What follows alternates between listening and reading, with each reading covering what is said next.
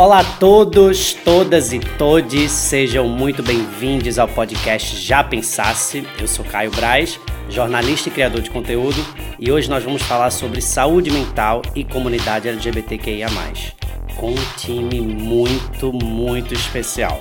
O que nós estamos fazendo aqui hoje, inclusive com esse papo, é justamente criando imaginários para que na uma próxima geração tenha outras preocupações. Se hoje a gente está se preocupando com a representatividade, é, que, a, que, essa, que essa outra geração se preocupe realmente com a equidade, sabe? Da, da equivalência desses corpos. Que isso não seja mais uma questão. A transgeneridade, para mim, ela, eu, é, eu venho dizendo que ela abre, ela retoma uma memória de inimaginável do que pode um corpo. Porque a gente vem e fala: peraí, bebê, eu, no meu caso, tenho um útero, eu posso ter filho e eu posso não ser uma mulher. Pode até ser um homem, um homem pode ter um filho. A gente tem o prazer enorme de receber aqui no Já Pensasse Jupe do Bairro, cantora, compositora e apresentadora brasileira. Jupe do Bairro está bombando, se você ainda não a conhece, não perca mais tempo, porque ela é uma voz absolutamente referência na diversidade musical e também nas artes de uma maneira geral no Brasil, uma pessoa que tem empurrado as fronteiras e misturado muitos formatos e muitas linguagens de uma maneira extremamente contemporânea e interessante. Em 2020, ela foi ganhadora do Prêmio Multishow de Música Brasileira na categoria Artista Revelação pelo Super Júri e eu confesso também que eu sou muito fã do programa que ela apresenta junto com a Linda Quebrada no Canal Brasil, que eu descobri na pandemia esse programa e me entreteu durante muitos momentos, o Transmissão. Jupe, seja muito bem-vinda ao Já Pensasse. Prazer ter você aqui. Muito obrigado, é um prazer estar aqui trocando com vocês. É... Não, e é sempre muito curioso quando me apresentam assim, que eu acho que muito mais do que ser artista, eu sou muito arteira, né? E gosto muito de ter esses espaços de troca de ideia, de formação de pensamento conjunto. Então, estou muito feliz e muito empolgada de estar aqui com vocês. Muito obrigada. Prazer todo meu, Jupe. Deixa eu logo fazer uma pergunta, então, porque eu te fiz uma apresentação sua, um pouco técnica, né? um pouco uma biografia profissional, mas deixa eu fazer uma pergunta mais complexa. Quem é você no mundo? Olha, eu sou a Jupe Lourenço Mata Pires mas já fui algumas outras pessoas também. Pessoas essas que eu tive que sacrificar de alguma forma. E eu já fui o Júlio César também, que era uma criança é, muito exploradora, assim, e nos dois sentidos da palavra, né, de exploração, enquanto explorar meu território, meu corpo, e também de, de explorar, é, me sentir explorada em outros sentidos, no sentido de, de me sentir vazia também. A arte, ela, ela vem na minha vida, entra na minha vida como uma espécie de terapia barata, inclusive. Era uma forma de entender o que estava acontecendo no meu corpo, na minha mente. Hoje, né, me, me encontro enquanto travesti, é, uso pronomes femininos e ainda venho na descoberta do que pode o meu corpo, né? E tenho refletido cada vez mais que eu só posso fazer o que eu tenho, né? Eu só posso entregar o que eu posso fazer também. Então, essa sou eu, Jopê do Bairro, que na verdade já foi inúmeras outras pessoas e que pretende ser ainda mais. Olha, gente, eu já faria umas 800 perguntas a partir dessa fala de Jupe porque eu acho que também a vivência LGBT, ela, ela tem muitos pontos de contato em comum. E eu acho que essas reconstruções que a gente passa em vários períodos da vida são uma coisa que também nos une, assim, é algo que a gente tem que observar com muito, com muito carinho. E é, é muito, muito incrível te ouvir falar sobre isso, sobre como você já se reconstruiu tantas vezes. Antes da gente desenvolver, deixa eu convidar também nossa segunda pessoa que vai participar aqui desse papo com a gente, que é Caru de Paula, psicólogo e coordenador do projeto Acolhe LGBT, que é desenvolvido pela Olaut, que é uma organização global de defesa dos direitos LGBT+.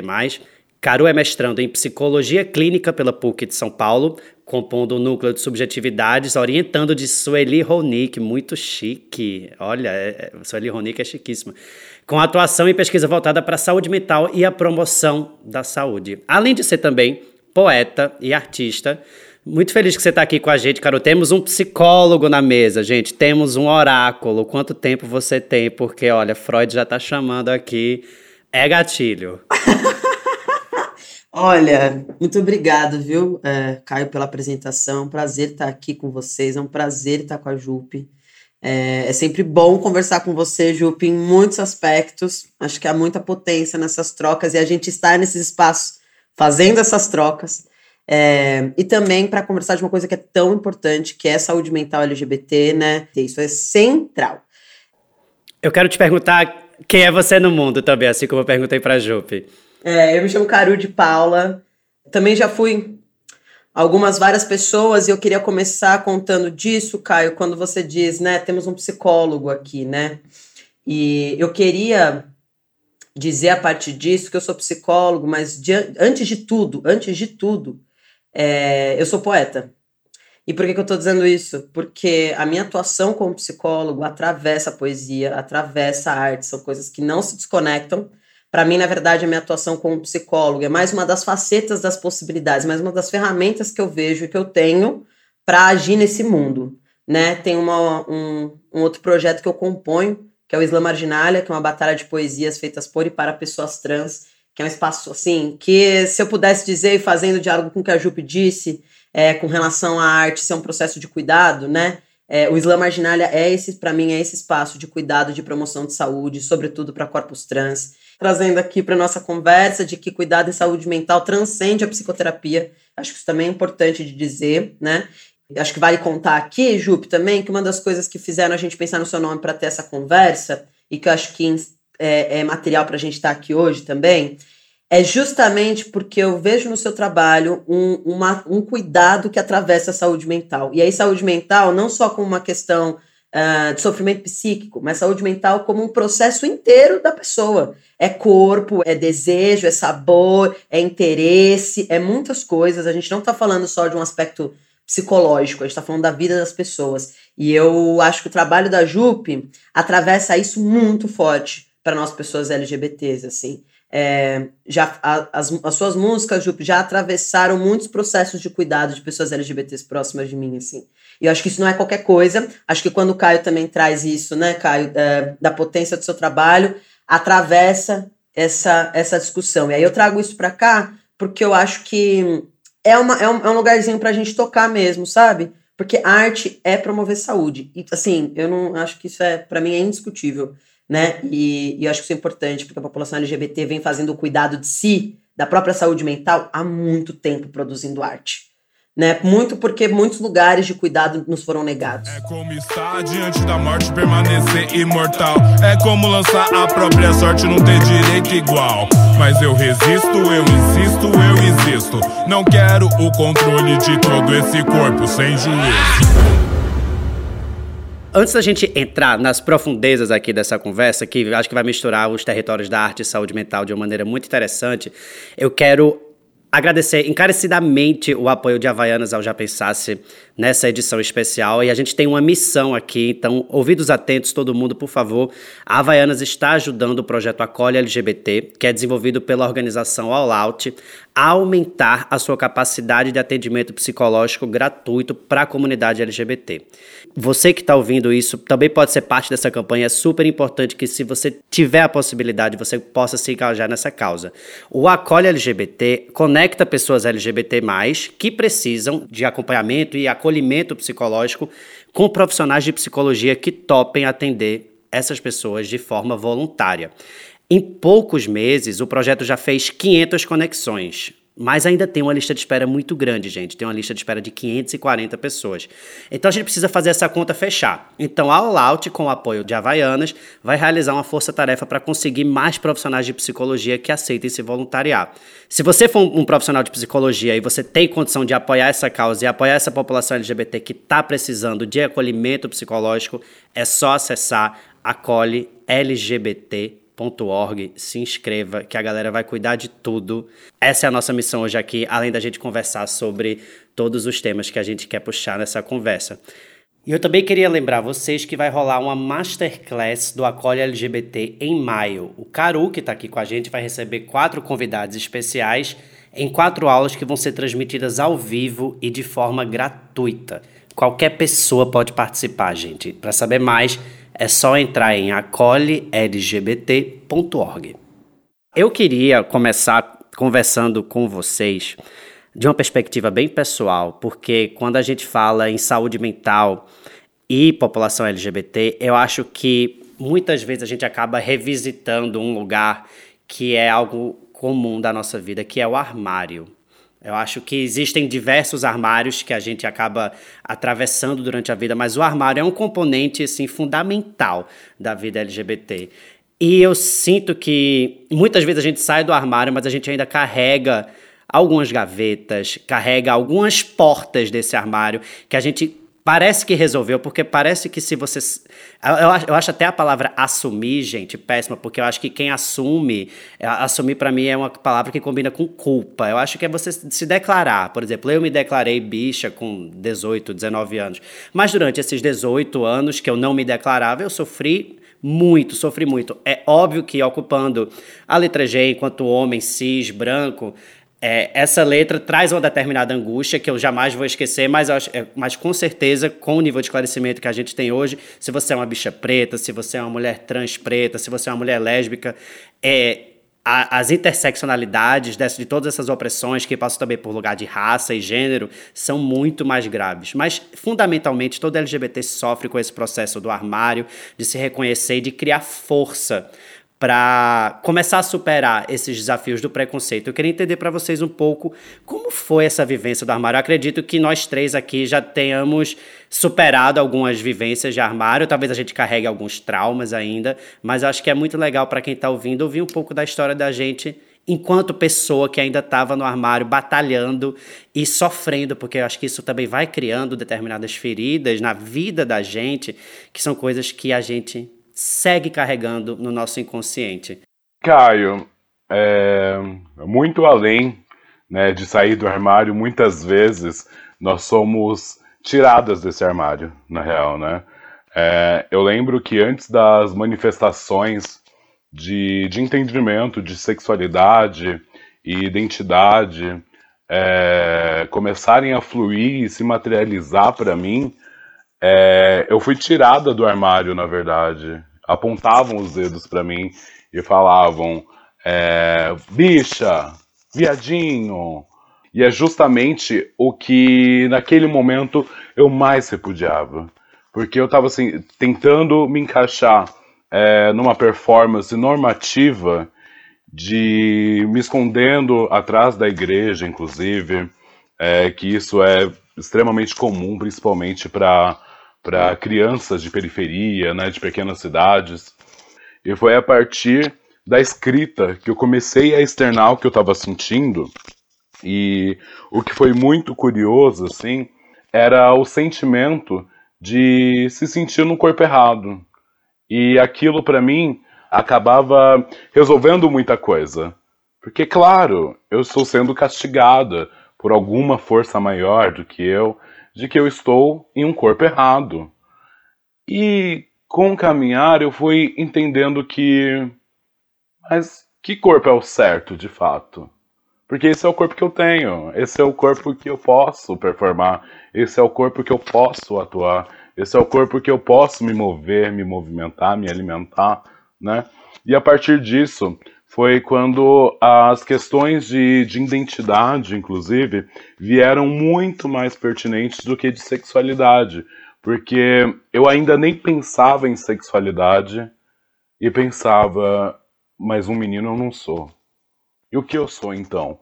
E aí eu fui, fui escorando através da, da sexualidade, falando, claro, eu sou um viado, claro, eu sou gay. E não era isso, na verdade, não era o que o que meu corpo estava tentando me dizer, não era o que eu estava buscando. A partir disso, fui caminhando e tenho, tenho entendido a, a importância de da contradição, né? Porque muitas vezes eu busquei é, busquei adquirir um corpo que eu não ia chegar, né? Porque entre a passabilidade e a possibilidade, o que pode o meu corpo, né? E eu fui, fui tendo uma, uma adolescência muito fragilizada, porque ah, eu era sempre fui muito infantilizada, eu tinha voz muito fininha e era minhonzinha assim. Daí veio a puberdade, fez assim, vrau! E começa a nascer muito pelo no meu corpo, é, a minha voz muito grave. E daí foi quando eu falei, poxa, é, para onde eu estava caminhando está acontecendo o, o inverso, assim. E eu queria é, externar o que eu estava sentindo, o que eu estava pensando, mas eu ainda não tinha explicações. E é quando também eu me deparo é, depressiva, melancólica. E eu não sabia de fato o que era, porque a saúde mental, principalmente para pessoas, é, corpos marginalizados né, e corpos pretos, é, ainda acaba sendo um tabu. Porque a depressão ainda é considerada uma doença de rico, é uma frescura, e a, a gente acaba não tendo é, aprofundamento mesmo nas questões e principalmente quando são questões estru estruturais, né? De, de pensar de como o machismo opera, como a misoginia opera, como o racismo opera. E muitas vezes eu me senti culpada e eu entendia a, essa minha performance como uma, uma culpa mesmo, como um fardo. E o que era muito é, pecaminoso, inclusive, para mim, era pensar de que eu tinha nascido assim. E daí eu pensava, poxa, mas então eu nasci para sofrer. Você acaba habitando um corpo que não te pertence. E isso foi o maior choque para mim. E por isso que eu precisei é, sacrificar o Júlio César, por exemplo.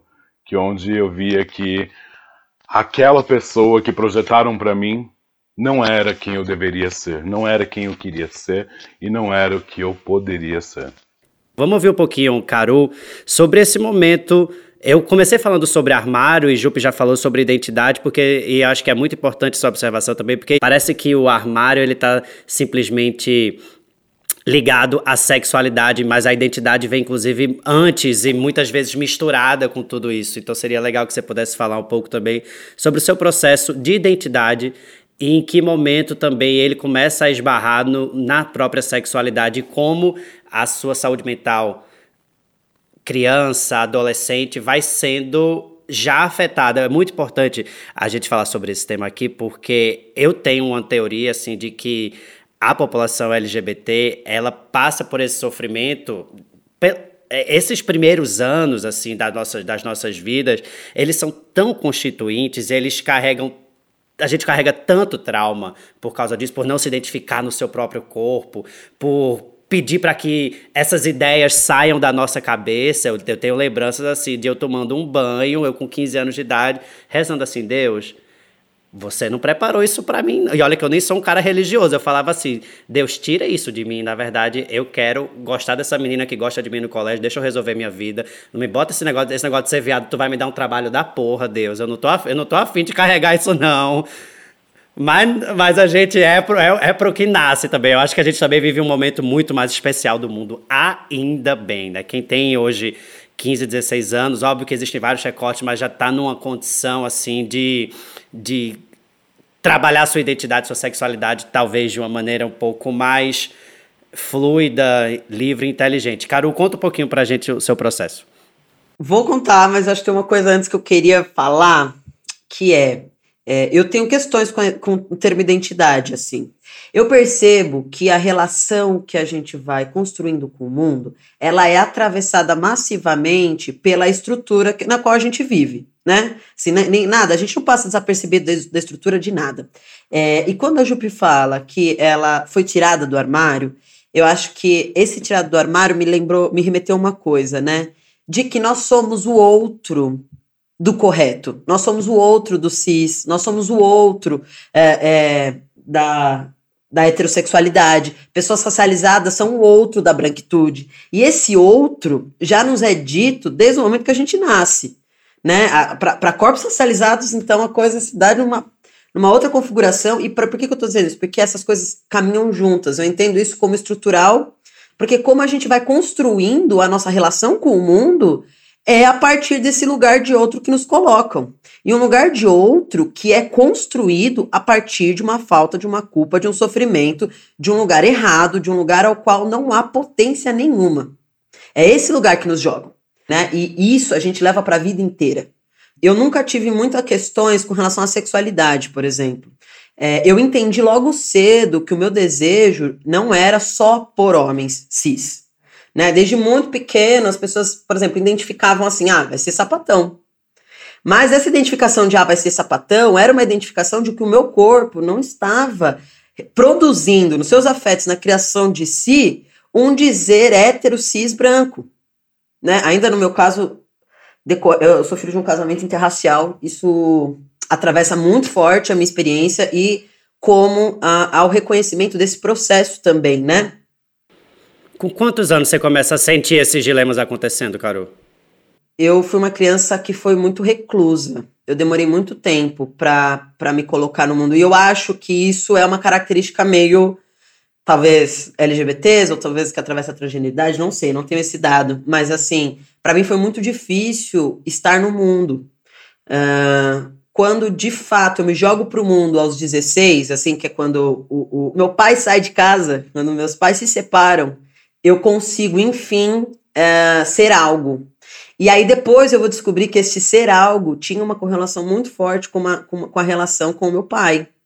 Inclusive, é uma coisa que eu costumo falar que pra você, eu me identifico como uma pessoa transmasculina não binária.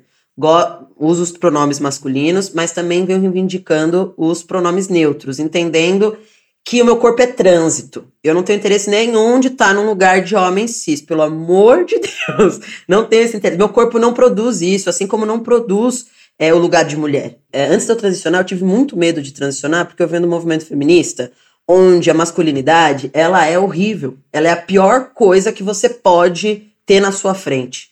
E aí eu tinha um dilema muito grande em que eu pensava, bom, Será que eu só não reproduzo a feminilidade? Ou realmente eu não sou uma mulher? E se eu não for uma mulher, acabou a minha vida. Porque eu vou estar fazendo um pacto com algo muito ruim, com algo violento, com algo que eu não vou conseguir dar conta. É, então, eu, e isso acho que é uma coisa que se carrega até hoje. Acho que esse é um armário que eu carrego até hoje, assim, né? Nossa, você já foi parar em outro dilema, né? Muito interessante, eu não tinha pensado ainda sobre isso. Como, é, como, como um, um homem trans, na verdade, ele quebra um pacto com o, o próprio feminismo que carregava anteriormente. E isso é forte, Caio, porque é um lugar onde ela não é olhada em nenhum sentido. Porque é, é até o movimento feminista olha isso como assim uma traição, então não há lugar de acolhimento. E a identidade, que era o que eu ia dizer, para mim ela faz essa articulação, porque também é às vezes a luz da identidade que você tranfica a experiência do corpo. Né? E isso é uma coisa que eu costumo dizer muito, trabalhar muito com os psicólogos no atendimento à população LGBT, de que é não cristalizar essa pessoa nessa identidade. Ela não é só. Uma, uma pessoa trans não é só trans, ela é multi coisas tem uma história, outras dores, outras construções, outras, outros processos. E às vezes nem pessoas trans que dividem um nível de identidade se reconhecem. Isso também é uma fantasia, porque nem, nem as pessoas cis héteros se reconhecem. Por que a gente tem que se reconhecer? Vou fazer uma, uma parábola muito vulgar aqui, mas acho que para quem está ouvindo vai entender muito bem o que eu quero dizer, que é a história do Big Brother Brasil, por exemplo, que a gente viu é, que, que, que, pela primeira vez no programa a gente teve quase uma equidade racial e as pessoas ficaram chocadas que as pessoas pretas estavam brigando entre si, por exemplo. Ué, mas as pessoas pretas todas precisam concordar, gente? Em que mundo, que mundo de fantasia é esse? Ou que todos os LGBTs precisam sempre concordar também? E é, é, eu acho que tem um pouco a ver também da, das pessoas acharem que, tipo, simplesmente a nossa identidade, né, seja ela qual for dentro desse mosaico de letras que existe, ela define a gente pura e simplesmente. Não, a gente é isso e um montão de coisa. E isso acaba perpassando essas histórias de representatividade, por exemplo, né, que eu acho que é algo que a gente tem. É, criado uma consciência super importante que representatividade importa, importa mas ela não resolve as urgências que a gente tem para resolver. Né? É, é, simplesmente a gente tem mais pessoas LGBTs nas campanhas publicitárias ou pessoas pretas nas campanhas, elas não resolvem o problema do racismo, o problema da homofobia no Brasil. Tem um lado da representatividade que acaba sendo muito perigosa, onde você vira realmente a representação, onde pessoas olham para outras e falam: a Jupe do bairro está ali me representando. Então eu posso ficar aqui, sentadinha, quietinha, coloco todas as minhas perspectivas que eu tenho para que ela possa atingir, mas a partir do momento que ela não atingir, a Jupe do bairro não me representa mais. E eu quero o fim da Jupe do bairro. Cancelem a Jupe do bairro, pois ela não é mais minha fada sensata. Cancela. E a identidade, no final das contas, ela é fluida. Seja você trans ou não, a identidade é fluida, né? E o que eu tenho tomado muito cuidado e me atentado muito é que os recortes que atravessam o meu corpo de sexualidade, raça, é, enquanto uma pessoa trans, ela tem que ser o meu amuleto e não minha muleta. Não é onde eu posso me escorar. Porque, como o Caro trouxe, é, existem inúmeras possibilidades que atravessam o meu corpo que é além do que, do que está na, na minha aparência física, né? É, eu posso falar sobre inúmeras coisas, não só sobre sexualidade e gênero. Estamos aqui falando sobre psicologia, mas também podemos falar sobre futebol, sobre gastronomia.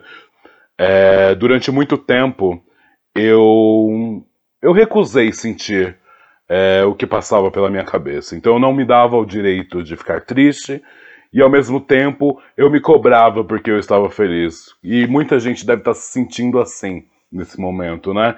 De que a gente está vivendo é, esse cenário pandêmico que tá, traz tristeza, que traz angústia, que traz incerteza, a gente se sente mal. E sinceramente, que bom, que bom que a gente está sentindo isso. E uma frase que me acompanha é, desde quando eu, eu a ouvi pela primeira vez, que é da Conceição Evaristo, é que enquanto um olho chora, o outro espia o tempo procurando a solução. E é justamente como eu me sinto. Um olho está chorando, mas o outro está procurando e analisando o tempo, o presente, para procurar algum tipo de solução.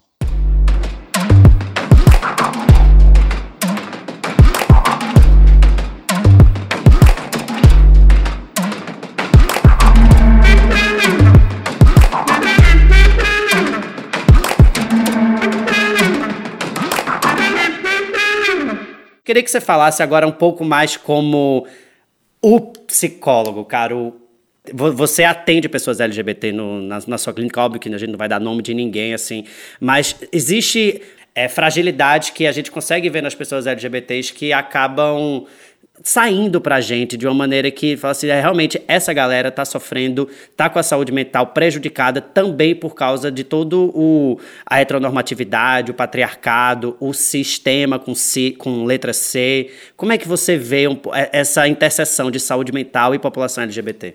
Me fizeram essa pergunta ontem, inclusive. Acho que tem uma, uma informação é, importante que eu gostaria de dar, que a minha atuação central é na saúde pública. Né? Então, eu atendo, Atendi pessoas LGBTs na clínica privada, atendo, mas assim, é um número bem reduzido perto da minha experiência com essa população num contexto do serviço público. E aí acho que isso dá uma diferença, porque quem, quem acessa o cuidado no serviço público, sobretudo na saúde mental, que era onde atuava, na dependência química ou em demandas é, da própria, é, do próprio serviço social aqui em São Paulo, é, são um pouco diferentes, né? Porque, por exemplo, na clínica, foi, as pessoas LGBTs que apareceram, grande maioria eram brancas. Grande maioria. E acho que isso é uma coisa que atravessa aí a questão. Muito diferente da minha experiência no serviço público. População trans e LGBT tem muita dificuldade de acessar um serviço de saúde pública, a um serviço de saúde mental. Né? E aí, como isso atravessa esses corpos e isso chega na terapia, é muito de cada um. É, não tem, não tem uma, uma, assim, né, uma coisa que traceja essa experiência, né? Porque não, não, não, não tem muito como equacionar, assim, mas o que eu posso te dizer é que há uma diferença na população LGBT que está no serviço público e que chega na clínica. Eu tenho uma frase aqui que é muito interessante, que eu concordo também, é algo que me intriga muito, como a gente, de uma maneira geral, virou artista LGBT. né? E a Jupe do bairro, em alguns veículos, em algumas histórias, ela, ela, ela faz música LGBT. Eu tenho muita curiosidade de saber que música LGBT é essa, né? Porque isso não é um gênero musical. Tem uma aspa da Jupe aqui. Começam a colocar a gente numa caixinha LGBT sem nem querer saber se fazemos rock, reggae, etc. Daí, daqui a algum tempo vão dizer que essa onda acabou. Fato é, que, graças a essa visibilidade, uma novíssima geração tem referências antes inimagináveis. A gente tem um paradoxo muito interessante quando a gente está dialogando com o mercado hoje em dia enquanto artista LGBT. Porque, ao mesmo tempo, a gente tem uma visibilidade diferente hoje, né? Eu, assim, é, eu fico pensando, eu, eu Caio, criança, em, com oito anos de idade, que já queria ser apresentador de TV, já queria trabalhar com isso, assim, isso sempre foi o meu sonho de sempre, e eu ficava assim, não, gente, mas tipo assim, eu sou bicha. Olha que coisa, que olhar antigo, mas isso, isso foi a minha vivência. Eu não vou conseguir fazer isso, porque para eu poder estar nesse lugar, eu tenho que ser hétero, não tem a menor condição. Então, eu sinto assim que houve transformação, nós estamos sendo vistos, nós somos ouvidos, respeitados, mas ao mesmo tempo tem uma caixa aí que acontece. Tem uma caixa onde se coloca a ponto delas nome, te nomearem, nomearem o teu gênero de música como gênero LGBT. É muita maluquice, né? É muita maluquice e também é muito perverso, né? Porque o capitalismo e esse poder né, do, do homem branco, cisgênero, ele, ele tem esse poder, esse dedo nomeador, né, de apontar isso é isso. Mesa, cadeira, é, fone, homem, mulher. E quando o, o capitalismo ele se apropria disso, ele precisa capturar, né? Ele precisa capturar para que isso gere lucro, venda e por mais estranho ou fora do padrão você seja. Porém, o que o que o mercado faz é justamente pegar as nossas pautas e, e urgências e transformá-las em demandas. Então, esse ano nós vamos falar sobre racismo. Pode vir galera preta, vem, vem todo mundo, vem todo mundo. A partir do momento que deixou de ser interessante para esse mercado, vamos falar: obrigado, pessoas pretas, agora nós vamos falar sobre LGBTs. Vem galera, vem todo mundo, não sei o quê depois a mesma coisa, feminismo e assim por diante. Só que a questão é justamente de, de eu estar nesse lugar e reivindicar que eu não faço música LGBT. E aí já, já entra mais uma vez é, o fato de que eu quero usar é, os meus recortes como um amuleto e não como uma muleta. Então, quando, quando existem artistas lançando música, assim, nós vemos que é uma corrida maluca para saber quem vai ser a capa da playlist de, de corpos LGBTs. E lá você vê uma mistura, que é o rap, é o samba, é não sei quem, é não sei que, tudo junto ali. E a, e, e a heteronormatividade, né? E corpos é, que se aproximam mais da, da hegemonia estão disputando outras inúmeras possibilidades e colocam né, a gente nessa caixinha que acaba sendo uma disputa entre nós mesmos, que é para saber quem vai ser é, é, a cota LGBT do festival, quem vai ser é, a, a pessoa que mais deu entrevistas no ano, quem vai ser a representação do ano dessa representatividade e todo mundo contra todo mundo. Quando eu dou essa, coloco é, essas falas assim de, de pensamentos, às vezes eu eu recebo alguns ataques, alguns hates assim, mas eu entendo também. Eu não, não, não julgo essa galera que joga hate em mim falando, ah, mas não reconhece os avanços, não sei o que, não sei o que. Muito pelo contrário, reconheço os avanços. Mas nós precisamos é, comemorar, e é uma frase da Erika Hilton que eu amo também, é, comemorar os avanços, mas avisar as bases do que está por vir. E isso é muito importante porque é assim que a gente começa a comunicar os nossos passos e entre nós, para que a gente fique cada vez mais alinhada e que sim, é muito importante eu estar, eu e a Lina estar na, na frente de, de um programa de TV, duas travestis pretas, isso é inédito, mas nós somos uma exceção. Nós somos nós duas, assim.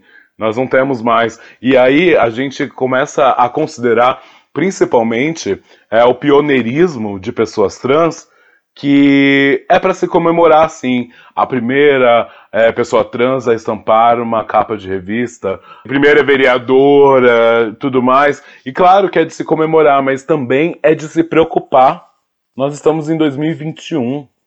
Isso tem que ser um espaço muito mais de reflexão do que de comemoração, porque não é para ser unicamente é, esse lugar de, de cotas. E no, o que nós estamos fazendo aqui hoje, inclusive com esse papo, é justamente criando imaginários para que na uma próxima geração tenha outras preocupações. Se hoje a gente está se preocupando com a representatividade, é, que, a, que, essa, que essa outra geração se preocupe realmente com a equidade, sabe? Da, da equivalência desses corpos. Que isso não seja mais uma questão que, que, é, que é, é isso, assim, eu acho que, a, que o poder que nós temos, principalmente sendo corpos é, LGBTs, é justamente de, de caminhar e cavucar lugares que o presente, que a gente possa pensar em futuro,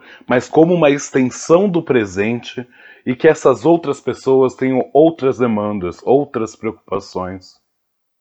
Nossa, Jupe, você com essa fala me abre para falar de alguma coisa que acho difícil de dizer, mas já que você já iniciou essa, essas coisas difíceis de serem ditas, eu vou dizer que é, é tem uma questão da responsabilidade de si que é uma coisa que, como a gente é muito colocado nesse lugar de outro, né, é, pouco eu percebo que a gente constrói. Né, uma responsabilidade pela própria trajetória, pelo, pelo próprio processo. Né? Quando você fala é, sobre, por exemplo, se escutar, né, não se escutar é um problema colonial. né? Assim, a, atravessa todos nós e produz muito sofrimento psíquico. É, mas há uma responsabilidade por si e pela própria vida quando você se escuta, quando você faz o movimento de se perceber, né? E aí que para mim isso casa muito com o que você falou de usar o que te atravessa como amuleto e não como muleta, de fazer disso aquilo que te movimenta, aquilo, aquilo, aquilo que cria o inimaginável, porque eu acho que não. E aí o bagulho que eu fico passado é que a transgeneridade para mim, ela eu, é, eu venho dizendo que ela abre, ela retoma uma memória de inimaginável do que pode um corpo. Porque a gente vem e fala: peraí, bebê, eu, no meu caso, tenho um útero, eu posso ter filho e eu posso não ser uma mulher. Pode até ser um homem, um homem pode ter um filho. Então, é, gente, isso não é um rompimento de pouca coisa, né? É um rompimento estrutural. É estrutural de lugar do que podem os corpos.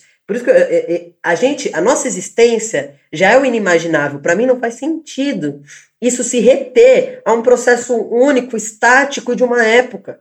Porque foi o que aconteceu com muitos antes de nós. O que a gente vem hoje resgatando de memória, de, de que, que, que, que o HIV e AIDS, por exemplo, infelizmente levaram muitos nossos. Né? A violência levou muitos dos nossos. A ditadura levou muitos das nossas. Né? Isso não é qualquer coisa. É, mas há um movimento de que, mesmo com isso, existem aquelas memórias, um rastro. E para mim a ideia é que a gente amplifique o rastro. É isso que eu, é, é esse o movimento para mim é de amplificar o rastro. E para mim amplificar o rastro atravessa a saúde mental. Por quê? Porque para amplificar esse rastro a gente precisa de pessoas que estejam mais inteiras, mais saudáveis, mais, mais saudáveis que eu digo assim, que olha para o próprio sentimento e consegue verbalizar o que está doendo, contar para um amigo que está doendo. Isso é uma coisa que, assim, gente.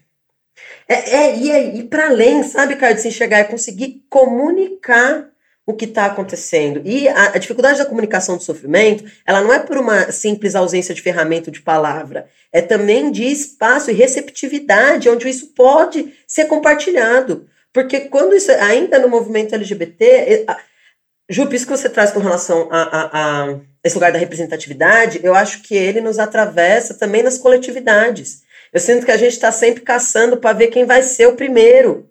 entendeu? O, o, que vai, o que vai puxar o carro-chefe da coisa. Só que a gente hoje não, não tem um, a gente tem, assim, a gente tem muitas pessoas já, né? Assim, não tô nem falando de.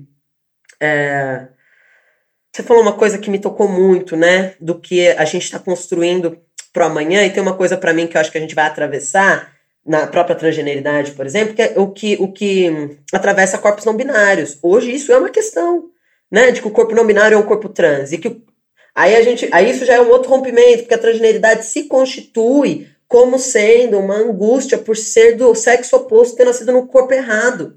É isso que para muitos se constitui. Aí vem alguém e fala: não, não, eu não sou homem nem mulher, eu sou uma outra coisa que eu tô produzindo aqui e vocês, ó, se virem. É, é outra coisa. Já é outra coisa. É o inimaginável em ato. Que eu acho que já é um apontamento geracional, assim, já é um apontamento geracional extremamente importante.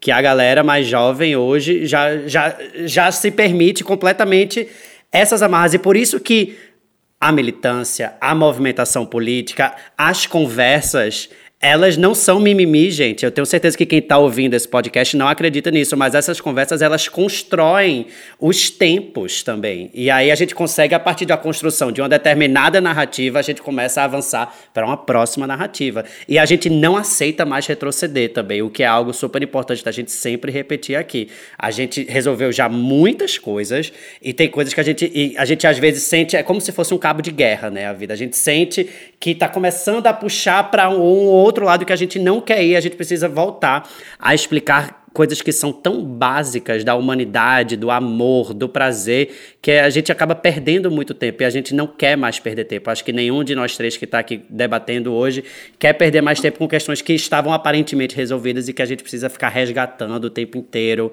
Direitos básicos da humanidade, a ser quem a gente é, a amar quem a gente quiser e da maneira que a gente quiser. Então, é, é por isso que é importante a gente, às vezes, parar, sentar aqui e conversar sobre as nossas vivências também, porque quando a gente começa a falar sobre si, a gente começa a soltar, assim, tanta coisa que é. que acho que quem está ouvindo a gente também acaba se relacionando, porque às vezes é, tem gente que está ouvindo isso e está super bem.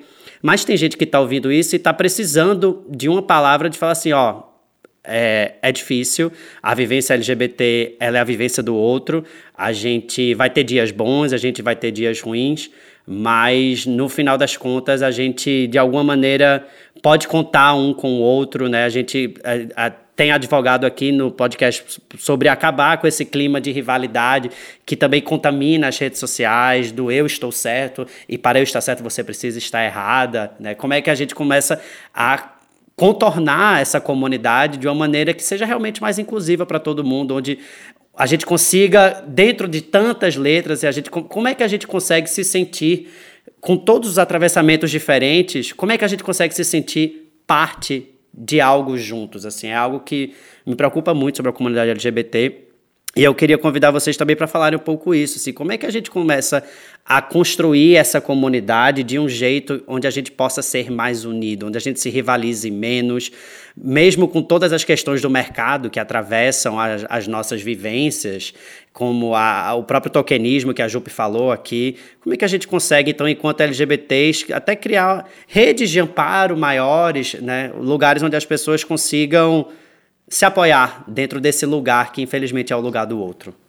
Eu, eu acredito que um ponto muito importante é a gente entender de fato o que significa essa carta, né, esse coringa contemporâneo, que é o local de fala. Né? Porque o meu local de fala, ele não significa o teu local de silêncio. O meu local de fala significa que eu vou falar a partir das minhas perspectivas, do que atravessa o meu corpo, dos meus pensamentos, e que o seu local de fala vai ser a partir da sua vivência, das suas perspectivas, do que atravessa o seu corpo, né? Então, o que eu acredito que, que é muito importante é a gente realmente não se ausentar, porque muitas vezes essa carta, pá, não é meu local de fala, é justamente uma, uma forma de você é, tirar partido, né? E não tomar partido já é um posicionamento, né? Não se posicionar já é um posicionamento, inclusive. Então eu acho que, que nós precisamos realmente de ter essas falas, mas essas falas que, que elas sejam é, realmente colocadas para fora, assim. É, nós estamos vivendo esse, esse momento da é, cada vez mais, inclusive, da falta de tempo, né? Porque é você tendo que ser muito, muito inteligente, muito interessante ou muito engraçada em 15 segundos, valendo. E isso acaba fazendo com que a gente fique de uma forma rasa, flutuando nos assuntos, assim, porque eles muitas vezes não perpassam a, a nossa vivência, não perpassam a nossa vida. Eu quero entender essas novas possibilidades que talvez no, é, no meu tempo geracional não, não, não, não via como, como alternativa, mas eu quero entender, quem sabe, o, o meu corpo é vivo, ele pode ser tantas inúmeras coisas assim, vai que em algum momento apareça mais uma letra dessa sigla LGBT que eu me, me entregue, que eu me enxergue, que eu queira fazer parte, né? Então eu acredito que é que, que um ponto crucial assim é a gente ter esse local de fala vivo e o local de fala é justamente a fala. E um ponto que, que Caru trouxe, assim, de, de a gente poder falar sobre as nossas dores, sobre as nossas delícias, eu acho que ainda vem uma camada antes, Caru, que é o do sentir, né? Porque a gente, a gente não pode sentir, a gente não pode se ver frágil. E existe tanta potência na fragilidade, né, que a fragilidade ela, ela pode ser um motor e o medo também ele acaba sendo muitas vezes não só uma característica é, ruim de como você é medrosa, não, o medo pode ser bom também para que ele possa te defender. O importante é não viver só no medo. E, e que essas pessoas, essas crianças hoje e adolescentes possam ter a gente como referência também, como outras, né? Nossas, nossas ancestrais foram referências para a gente estar construindo o hoje e aqui agora, por exemplo.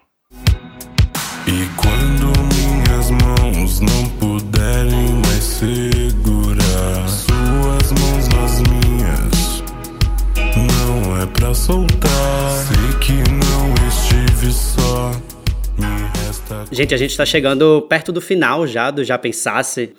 Eu queria convidar a Caru para a gente começar a pensar no encerramento aqui sobre a gente é, falar um pouco, já que a gente está tratando de saúde mental, saúde mental implica muito em ansiedade, que é talvez o mal da década, do século, talvez, acho que perpassa toda essa população LGBT, a depressão e a solidão, porque a gente está também num período pandêmico, num período onde a gente acabou vivenciando a solidão num, num turbo, assim, muito, muito presente, muito maluco.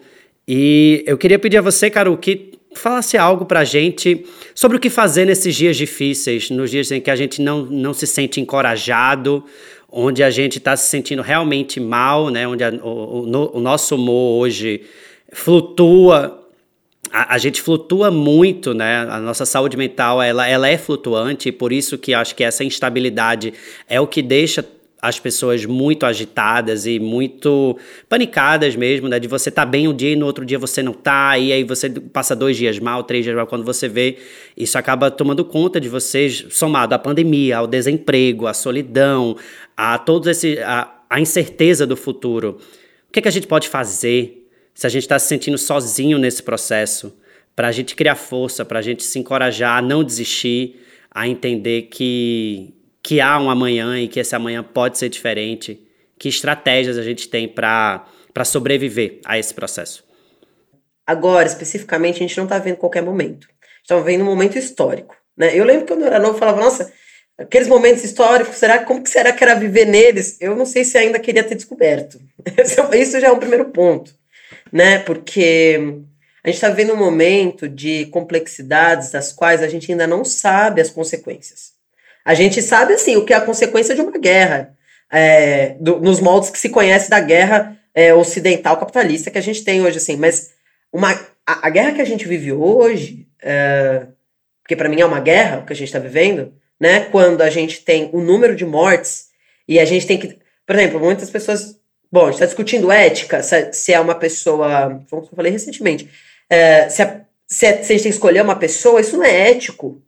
O que seria ético a gente está discutindo é porque que não tem espaço para todo mundo. Por que, que a gente está tendo uma, uma superlotação nas UTIs? Isso, essa é uma pergunta que para mim é, atravessa a ética. Né? Não era para a gente estar tá escolhendo vida. Tem uma coisa que é da, da negociação. Esse mundo exige negociação. Só que para corpos né, é, é, LGBT, pretos, racializados, indígenas, a negociação é sempre parte do menos. Então, acho que tem algumas coisas né, que, são, que são importantes para esse momento, que é uh, pessoas LGBT, sobretudo, vêm experimentando esse sofrimento de antes. E aí, de antes mesmo, assim, inclusive de quarentena, de reclusão de uma experimentação social, de estar com outras pessoas, de poder construir afetos, assim, né?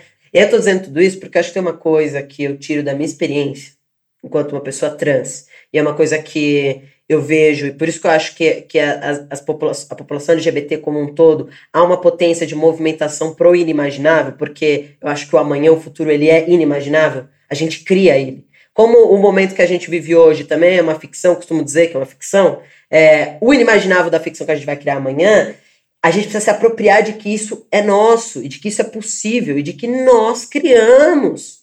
Né? Porque se tem uma coisa do sofrimento colonial que atravessa essa neurose, que gera essa ansiedade, que gera esses quadros depressivos a, a, a diversos níveis e a depender da experiência de alguém, é, é um processo que paralisa. A culpa paralisa, a culpa corrói. Só que a vida é movimento. A vida, ela é o movimento do corpo, ele está o tempo inteiro mudando. É uma coisa que a gente costuma dizer, ah, pessoas trans estão em transição, pessoas cis também estão. Não há paralisia.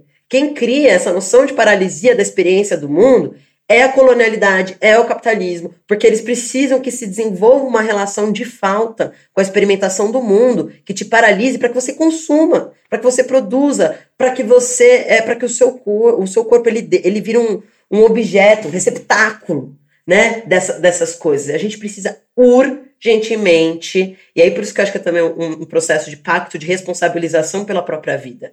Urgentemente falar: isso eu não quero, isso eu recuso, ter coragem para fazer esse movimento.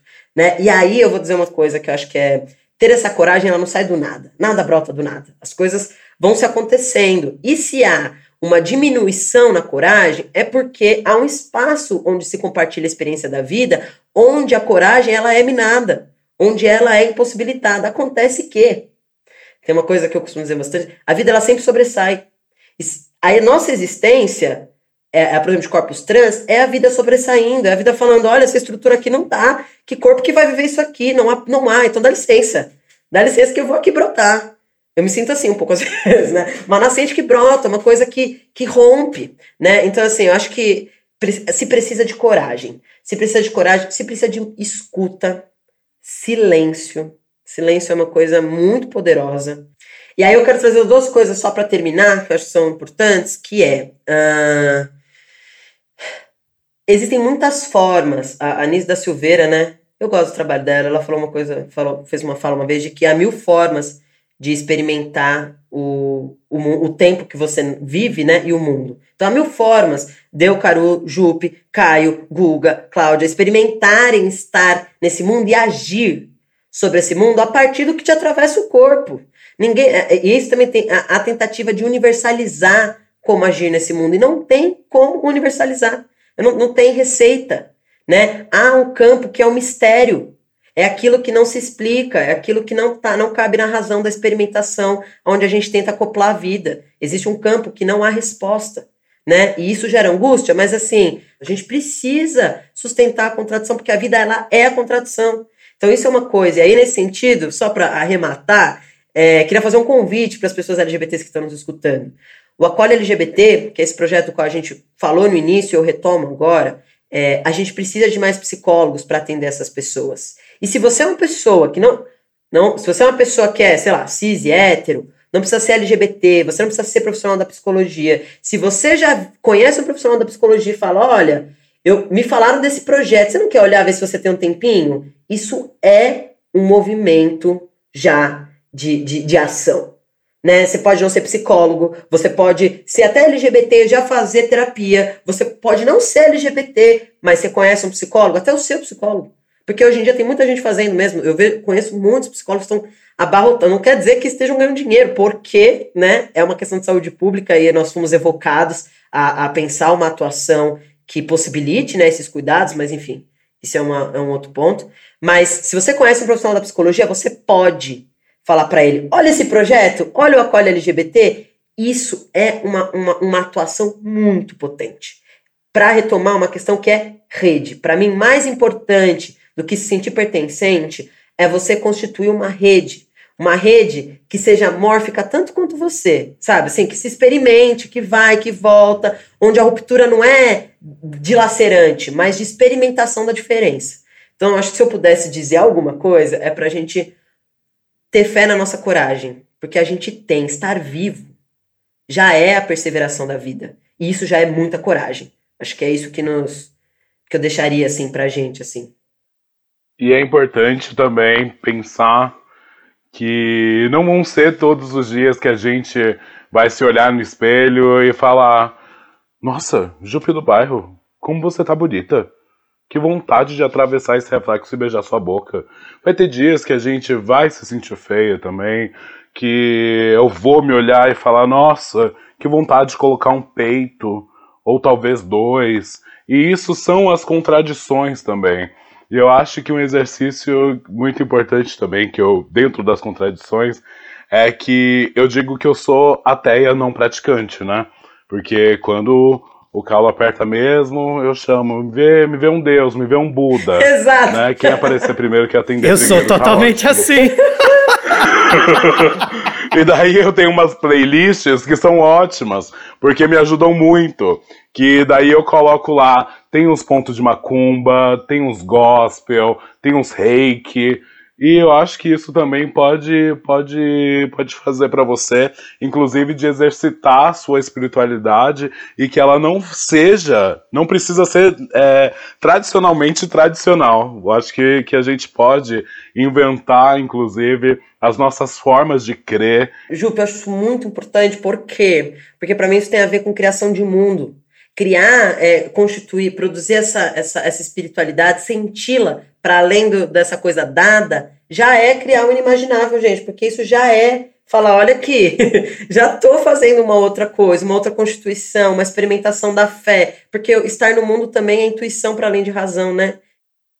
Gente, estou muito honrado com esse papo, muito, muito profundo, muito vívido também, assim. Amei esse, esse episódio da gente junto. Amei ter conhecido vocês um pouco mais, a história de vocês, nessa profundidade. Tenho certeza que quem está escutando a gente também teve uma experiência maravilhosa. E quero muito agradecer, Jupe, pela presença, muito agradecer, Caru, pelas horas de troca aqui e reiterar o convite que Caro fez. Se você é psicólogo e você pode ajudar essa rede, não hesite. Acolhe LGBT org. Muito obrigado, Havaianas, também, por apoiar o Já Pensasse, que é um podcast independente, e apoiar esse projeto que tem ajudado tantos LGBTs e que ainda precisa de muito, muito mais ajuda. Também queria só ressaltar que a Havaianas, desde o lançamento da linha Pride, em junho de 2020, reverte 7% do lucro líquido para a ONG Out, que é responsável pelo projeto Acolhe LGBT. Então, isso é muito, muito interessante também de observar que é uma ação efetiva de, de uma empresa que está junto da nossa comunidade. Muito obrigado. Já foram mais de 260 mil reais doados.